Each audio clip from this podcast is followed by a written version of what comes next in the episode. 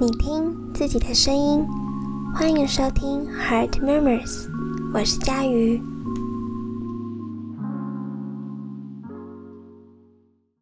大家上周过得还好吗？这个年假大家是怎么规划的呢？谢谢大家在收假的夜晚，愿意再次打开手机或者是电脑听我说话。今天想要跟大家分享的主题是有关于时间。上周跟朋友们聊天的时候，发现以管理时间的这个点来谈的话，大概可以把每一个人区分成三种不同类型的。一种是会事先规划好，并能够准确的按照着计划的时程去走，可以说是时间管理最佳者。第二种是习惯把事情拖到最后一刻才做，这中间的时间就是一个随心情而去调动的部分，有可能被塞得很满，也有可能什么事都没有做。第三种人呢是，嗯，能够在事前的规划好，不过几乎没有按着时辰在走。不晓得大家是属于哪一种人呢？嗯，我能体会，有时候做一些事真的需要一点 feel，一点感觉。偏偏那样的感觉，那样的冲劲，可能很常出现在不该出现的时间点，例如半夜。跟大家分享我对于时间管理的看法。如果有听我第二集的朋友，那时候在谈失控的时候，我也有跟大家说，我是属于比较会事先规划的类型。我可能会在事前判断每个任务，依照它的困难程度，会需要花费多少时间，并且去评估自己在什么时间点做什么事情的效率比较好。例如说，我知道自己并不适合早起做事，因为我开机的时间比较久，所以与其在与其早起，然后在书桌前待机发呆，或是打瞌睡。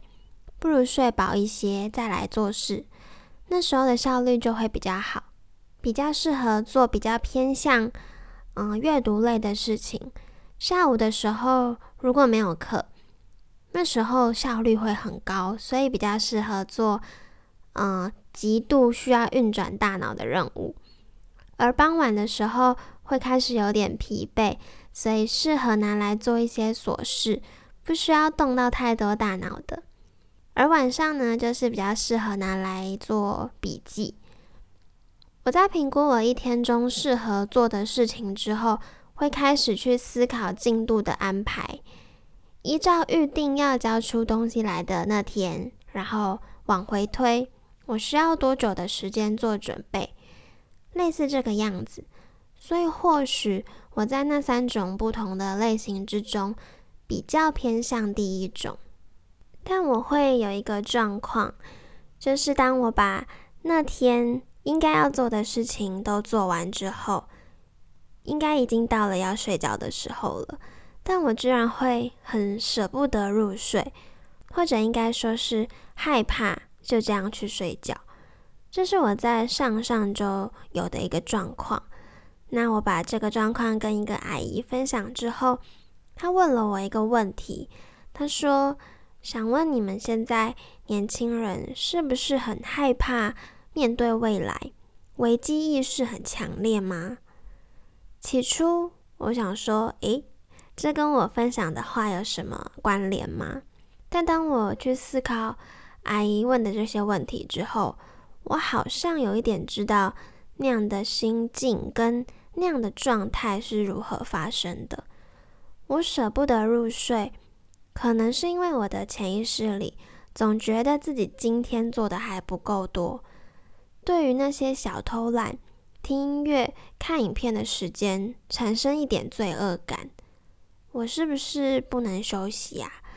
我有资格休息吗？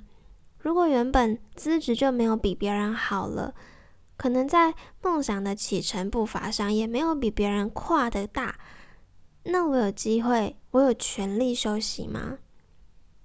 闭上眼睛的时候，我的脑袋都一直一直的在跑。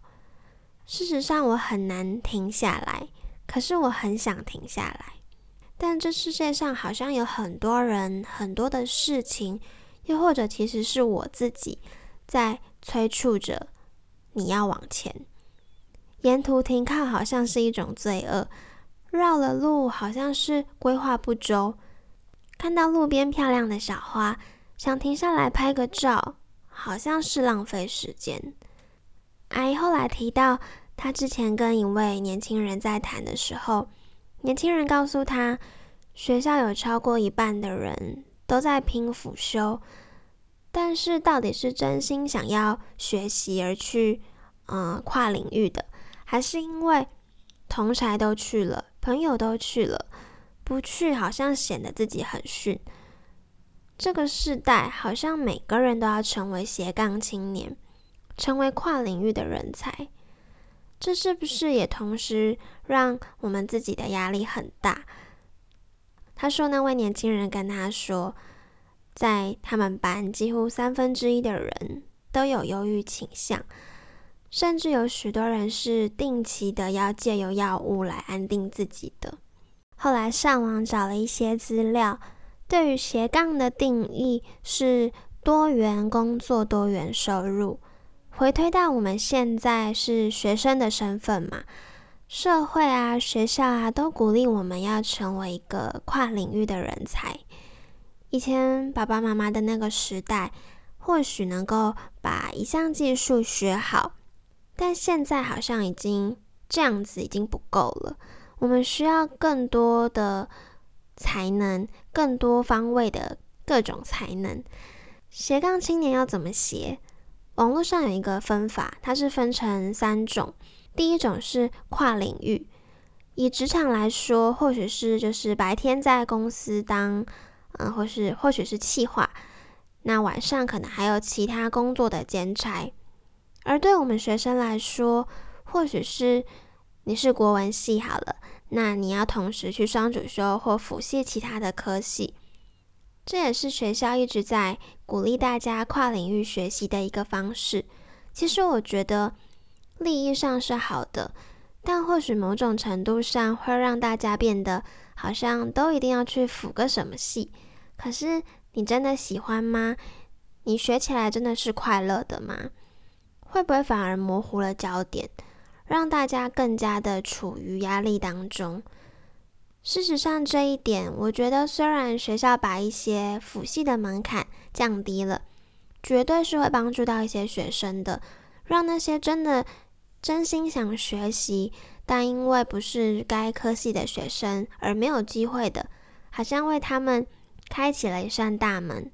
这样的出发点，我觉得是很好的。只是若我们只是想要解决学生多元学习、开放学生去接触更多领域的这样的一个机会的话，旁听或许是一个不错的办法。学生会去旁听，多半也一定是因为他有那个兴趣。但以我们学校来说，我觉得旁听的现象反而好像比较少。那资料里说的第二种斜杠青年斜的办法是。同领域但跨职能，举例来说，就是你做行销文案的，但你同时可能会做行销设计。这点在学生阶段好像也蛮明显的。一个很会文书资料处理的人，他可能必须也要很会上台报告，很会表达自我，否则可能很容易的被取代掉。而以前科技还没有那么发达的时候，能够剪辑影片啊、编辑美编啊等等的这些人才可能比较少，但现在却是一个大家都要会，变成是一种 basic 的能力。而第三种则是同职能、跨职位、跨产业，这听起来有点难懂，但其实就是如果你很会表达，那你要把你的这个能力用在很多的地方；如果你很会企划，那你要把这个能力用在很多地方。它的门槛可能相对比较低，因为就是一个一种技能走透透的概念。不过关键是在于有没有机会，而机会的有无，在于你的性格保守还是冒险，是否能够常常有人与人之间的连接等等。每个世代有自己要烦恼的，处在我们这个时代，多了很多的便利性，资讯的流通更加快速多元，我们很容易的从网络上找到一些资料，但我们延宕满足的能力好像也降低了，好像投入一个事情，就希望能够有短暂的时间内看到成果，就跟健身一样，每天运动啊，感受肌肉的那个酸痛。在还没有看到成果之前，都觉得很痛苦，但真的有些曲线的改变后，又觉得好满足。学习的这件事情，好像也是希望投入进去就能立马的看到成果，做的每一件事情都好，希望它能够在未来有一个直接对应的收获。其实听到身旁好多朋友都说自己的生活圈里有很多压力太大而受伤的人的时候，我觉得很难过，也很沉重。